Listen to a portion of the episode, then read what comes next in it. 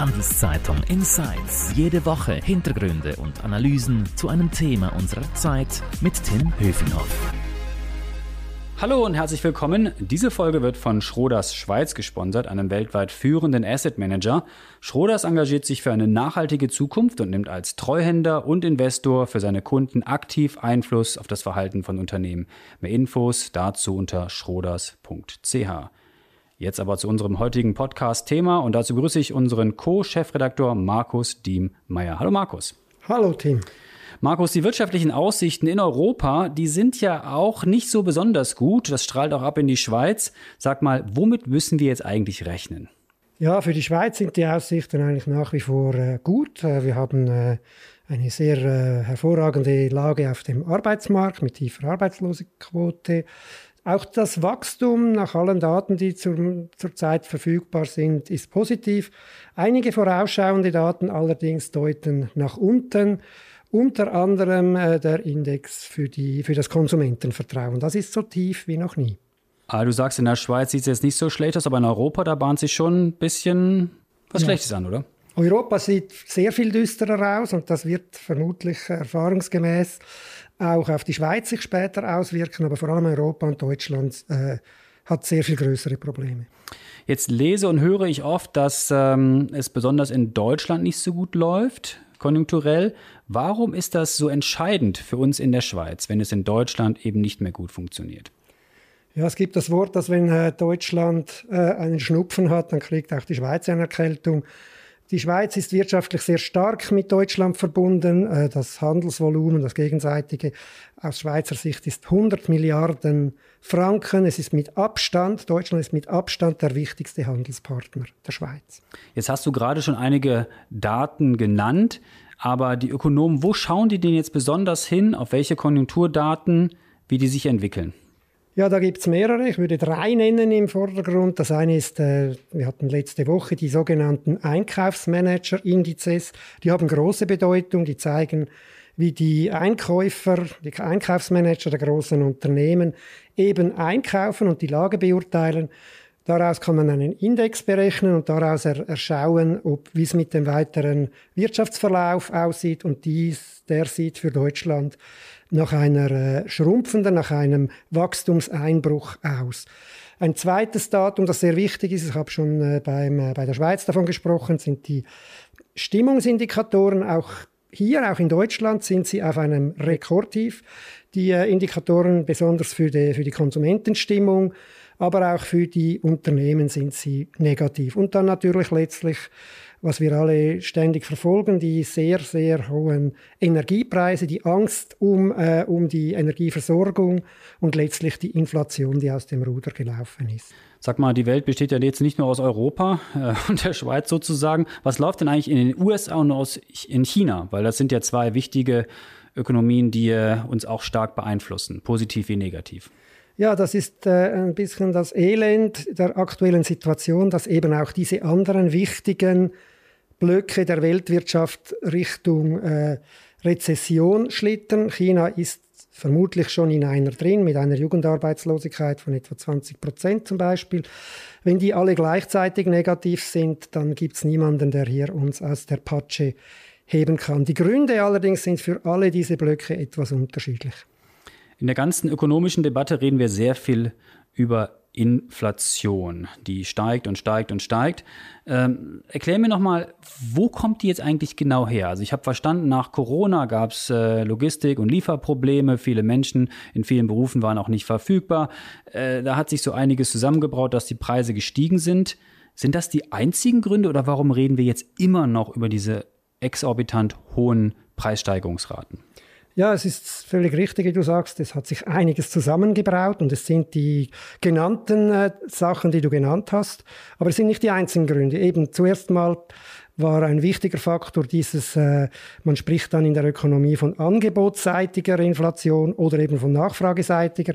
Die Anf äh, angebotsseitig heißt eigentlich Kosteninflation, die über die höheren Kosten kommen. Und das ist entstanden durch diese Lieferkettenprobleme, höhere Preise für Vorprodukte zum Beispiel. Äh, aber eben auch von der anderen Seite, von der Nachfrageseite, eine extrem ausgedehnte, extrem expansive Geldpolitik, Geldversorgung weltweit, aber auch Konjunkturpakete, besonders in den USA, die dazu geführt haben, dass viel zu viel Geld ein sich verknappendes Angebot an Gütern jagt. Und ja, und, äh, das ist natürlich das Letzte noch, das ist dazugekommen. Viele denken, es sei der Auslöser, aber es ist nur noch dazugekommen. Der Krieg in, äh, in der Ukraine hat die äh, Preise von Rohstoffen, insbesondere aber auch von Energie, extrem weiter explodieren lassen. Und auch hier betont, betone ich bewusst weiter, weil auch diese Preise sind schon vor dem Krieg deutlich angestiegen. Hm, dass die Benzinpreise und andere Energiepreise steigen, das haben, glaube ich, alle mitbekommen. Aber jetzt mal im Kern nochmal. Warum ist Inflation nicht gut? Das, das Einkommen schmilzt wahrscheinlich rapide, oder? Das ist genau der Punkt. Ich meine, was man im auf dem Bankkonto erhält, äh, ist nicht entscheidend, sondern was man für das Geld kaufen kann. Und wenn, äh, die, wenn alles teurer wird, dann kann man für das gleiche Geld eben weniger kaufen. Das heißt, es, ist, es kommt aufs Gleiche raus wie eine Lohnsenkung. Und dazu kommt, äh, dass dass es eben, Inflation ist ein Durchschnittswert, aber einige sind viel stärker davon betroffen, je nachdem, welche Güter sie dann kaufen, äh, zum Beispiel wenn sie sehr viel stärker von Energie abhängig sind als andere. Und wenn wir gleichzeitig noch eine Wirtschaftsabschwächung haben, dann sorgt das eben auch für, äh, für politischen Unmut, für einen äh, Vertrauensverlust in die Institutionen und wenn Inflation zu lange zu hoch bleibt, auch für einen Vertrauensverlust ins Geld. Wenn wir uns jetzt mal die Zahlen konkret anschauen, also in Europa sind wir bei ungefähr knapp 9 Prozent mittlerweile Inflation. In den USA sind die Zahlen so hoch wie seit 40 Jahren nicht mehr. Wenn ich mich jetzt an mein Universitätsstudium erinnere, da habe ich, glaube ich, mal gelernt vor langer Zeit, die EZB, die peilte so ungefähr 2 Prozent Inflation an. Also die Aufgabe der Notenbanker, vor allem in Frankfurt, nicht erfüllt, oder? Ja, nicht nur in Frankfurt, weil das ist, äh, das ist eigentlich das Inflationsziel, das sich mehr oder weniger alle modernen Notenbanken in entwickelten Ländern stellen. Diese 2%, das hat die EZB, also die Europäische Zentralbank, das hat das FED, das hat auch die Schweizerische Nationalbank und ja, die ist überall höher, auch in der Schweiz sogar. Insofern nicht erfüllt. Ja, das haben sie, diese Inflationsentwicklung haben die Notenbanker das gestehen sie auch ein mittlerweile, total unterschätzt. Mhm. Woran liegt es eigentlich, dass die Schweiz so deutlich tiefere Inflationsraten hat als in vielen anderen Ländern? Ein wesentlicher Faktor ist natürlich die Währung. Also die Aufwertung des Frankens bedeutet ja, dass die Importe günstiger werden. Und viele dieser Güter, die eben massiv im Preis explodieren, sind ja über Importe, zum Beispiel Energie. Das Zweite ist, dass die Abhängigkeit von einigen dieser Energieträgern deutlich kleiner ist in der Schweiz, zum Beispiel Gas. Mhm. Aber wir sehen, dass es eben doch auch durchschlägt. Also auch hier ist die Inflation deutlich höher gestiegen, als es die SNB, die Nationalbank, erwartet hat und auch deutlich eben höher äh, als ihr Inflationsziel bei letztmals 3,4 Prozent. Und wenn wir hierzulande von 2 bis 3 Prozent reden oder vielleicht auch manche Ökonomen warten, erwarten, dass es sogar auf 4 geht in nächster Zeit, dann ist das ja dennoch sehr weit entfernt, was wir von anderen Ländern hören und sehen. Türkei beispielsweise um die 70 Prozent schon seit vielen Jahren. Warum ist das so, dass das so krass dort steigt? Ja, also die Türkei ist noch ein Spezialfall. Zum einen ist es ein Schwellenland. Schwellenländer haben oft eine höhere Inflation, weil einfach das Vertrauen ins Geld und in die Notenbank geringer ist. Äh, und auch eben, weil die Notenbank oft nicht ähm, unabhängig ist von der Politik. Und das ist ausgeprägt der Fall in der Türkei, wo der Präsident explizit fordert von der Notenbank, sie soll tiefe Zinsen haben und, äh, und die Notenbank, jeder Ökonom und jede Ökonomin würde sagen, das ist total falsche Entwick äh, Politik, weil das treibt, äh, das schwächt die Währung weiter, das erhöht die Importpreise auf diesem Weg, das be befeuert die Inflation weiter. Dennoch wurde es von der Notenbank gefordert und sie setzt das dann halt um und die, das Ergebnis ist exakt das, was Ökonominnen und Ökonomen prognostizieren würden. An dieser Stelle nochmal kurz ein Hinweis auf unseren Sponsor. Diese Folge wird von Schroders Schweiz unterstützt. Wie Schroders Nachhaltigkeit in seinem Investmentprozess integriert und Fortschritte misst, erfahren Sie unter schroders.ch. Du Markus, viele Notenbanken reagieren ja mit zum Teil sehr hohen Zinserhöhungen, um äh, der Inflation Herr zu werden. Gleichzeitig hast du uns erklärt, sind die wirtschaftlichen Aussichten inklusive höherer Arbeitslosigkeit eher schlecht. Braut sich da jetzt nicht ein perfekter Sturm zusammen?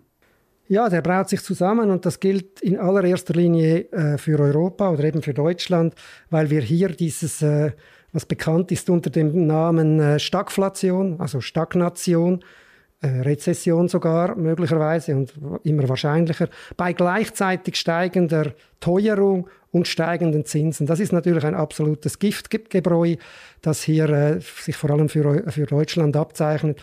Das kennen wir aus den 70er Jahren. Das ist tatsächlich so was wie ein perfekter Sturm. Und die Notenbanken sind sich nicht bewusst, was sie da anrichten. Machen sie jetzt noch alles viel schlimmer? Es sind zwei Sachen. Sie sind sich sehr bewusst, was sie da anrichten. Sie wollen einfach jetzt ganz entschieden ihre Glaubwürdigkeit wiederherstellen, äh, die sie ja ein bisschen äh, verloren haben durch die Tatsache, dass die Inflation überhaupt so aus dem Ruder gelaufen ist. Jetzt wollen sie wirklich unter allen Kosten die äh, Inflation wieder runterdrücken. Und das heißt eben auch unter Inkaufnahme äh, von einer Rezession oder einer deutlichen Abschwächung der Wirtschaft. Das sagen sie. Insofern Sie sind sich sehr bewusst, was sie tun, aber ja, sie machen die Sache vorübergehend zumindest schlimmer. Sie hoffen damit aber, die Inflation wenigstens in den Griff zu bekommen. Nun hatten wir ja kürzlich das große Notenbanker-Treffen in Jackson Hole in den USA. Was haben denn die Notenbanker da beschlossen? Haben die gesagt, Freunde, es wird noch härter werden oder wir sind dran am Problem? Was ist denn so die Message? Ja, es ist genau die Message, äh, die du jetzt genannt hast und die ich vorher angesprochen habe. Äh, es war ein bisschen eine Unsicherheit auch auf den Kapitalmärkten, ob die Notenbanker am Ende, wenn es Zeichen gibt für eine Rezession, die langsam äh, schon erscheinen, ob sie dann nicht wieder etwas nachgeben. Und die Notenbanker, und das war jetzt in Jackson Hole ganz explizit der Fall, haben sehr klar gemacht, und zwar alle, die da vertreten waren von den großen Notenbanken, Europäische Zentralbank, äh, USA, Fed, selbst aus der Schweiz, Thomas Jordan von der Nationalbank, dass sie auf keinen Fall hier äh, einen Kompromiss machen und selbst unter Inkaufnahme einer von wirtschaftlichen Schmerzen, wie sie das nannten, oder eben einer Rezession, nachgeben würden in der Bekämpfung der Inflation. Das war eine sehr deutliche Botschaft und die hat ja dann auch die, äh, die Aktienmärkte ins Negativ gedrückt, deutlich, weil da war die Hoffnung groß, dass die Notenbanken es am Ende doch nicht ganz so ernst meinen. In Jackson Hole kam die Botschaft doch, wir meinen es sehr, sehr ernst. Was ist denn das Fazit für die SNB sozusagen? Wie wird denn die jetzt reagieren auf diese Gemengelage?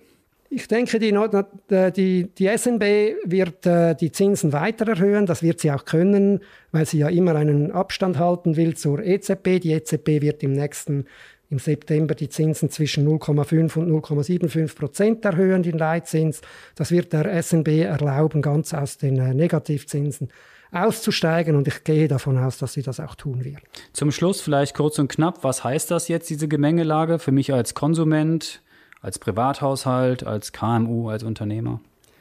Ja, es ist eine schwierige Ausgangslage bei Teuerung und gleichzeitig abschwächender Wirtschaft. In der Schweiz können wir noch immer davon ausgehen, so wie es jetzt aussieht, sicher von einer Abschwächung. Wenn es in Deutschland wirklich, wirklich gewittert wirtschaftlich, wird es uns treffen, aber wir werden wahrscheinlich besser wegkommen. Aber das heißt nicht, dass es einfach wird. Es kommt auch darauf an, wer in welcher Lage ist, wer von, von welchen Preisen abhängig ist äh, oder zum Beispiel äh, in welchem Bereich auch mit, äh, mit der internationalen Wirtschaft verbunden ist. Die Binnenwirtschaft in der Schweiz sieht äh, noch relativ gut aus. Wo, aber wie gesagt, auch hier sind die, die Hinweise etwas Richtung dämpfend, noch nicht aber auf eine Rezession hinweisend. Markus, ganz herzlichen Dank für deine Insights. Noch mehr Infos zum Thema gibt es auf handelszeitung.ch. Und wenn euch unser Podcast-Angebot gefällt, dann freuen wir uns über ein Abo, sei es bei Spotify, Apple oder wo auch immer ihr uns zuhört. Also danke fürs Zuhören, bleibt gesund. Markus, danke dir, bis zum nächsten Mal. Adieu. Bis zum nächsten Mal. Adieu. Handelszeitung Insights.